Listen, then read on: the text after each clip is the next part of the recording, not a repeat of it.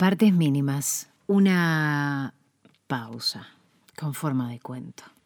Jinetes de ceniza, tercera parte. El mundo fue devastado. Una tarde o una mañana, o quizás una noche, ya no lo recuerdo. Una lluvia de fuego y destrucción arrasó con todo lo que estaba en pie sobre la superficie del planeta. Hasta donde yo sé, soy el único que sobrevivió. Pero ahora en un edificio abandonado en una antigua biblioteca, me he encontrado con alguien, sentado cómodamente cerca de la mesa y con una taza de té en la mano. Y ese hombre me está invitando a sentarme. Algo pasó, dijo. Algo pasó y todavía no entiendo qué. Empezó a divagar en torno a la posibilidad de que la destrucción haya sido responsabilidad suya. Me dijo que hace mucho tiempo había comprado una casa en donde habitaba un fantasma Dijo que en ese momento sintió que sus experimentos estaban dando resultado. Verá, continuó. Confirme que todos mis intentos por liberar las fuerzas oscuras que insisten en la Tierra estaban siendo exitosos con la aparición de un fantasma. El alma en pena era un antiguo habitante de la casa que habría comprado.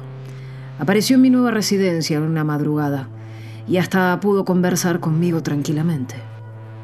No entendía hacia dónde iba el hombre con una historia de fantasmas. ¿Qué conexión puede llegar a tener con todo esto que está sucediendo? Me senté para respirar un poco. Tengo asma, me cuesta hacer pasar el poco oxígeno que hay a mi alrededor sin los medicamentos adecuados. Veo que respira agitado, dijo. Seguramente será el asma que lo ataca cada tanto. Me sorprendió que tuviese ese dato. ¿Es médico? Le pregunté. ¿Cómo sabe de mi condición? Cambió abruptamente de tema. ¿Usted cree que es casualidad que haya tenido un refugio con las características tecnológicas del suyo exactamente en su casa? Insinuó. Me imagino que no recuerda haberlo comprado, que no recuerda exactamente cómo es que llegamos a este mundo de ceniza que habitamos. Cada vez me espantaba más lo que estaba diciendo. Le pregunté directamente, ¿quién es usted? ¿Qué quiere de mí? Sonrió. y detrás de mí algo, alguien me golpeó la cabeza con fuerza y todo vino negro. Me desperté después de algún tiempo. Ya era más de noche, el hombre no estaba. La biblioteca era ahora un edificio prácticamente vacío. Estaba desnudo. Los esquíes que había dejado en la puerta desaparecidos. No había huellas en ningún lado. El frío comenzaba su etapa más cruda.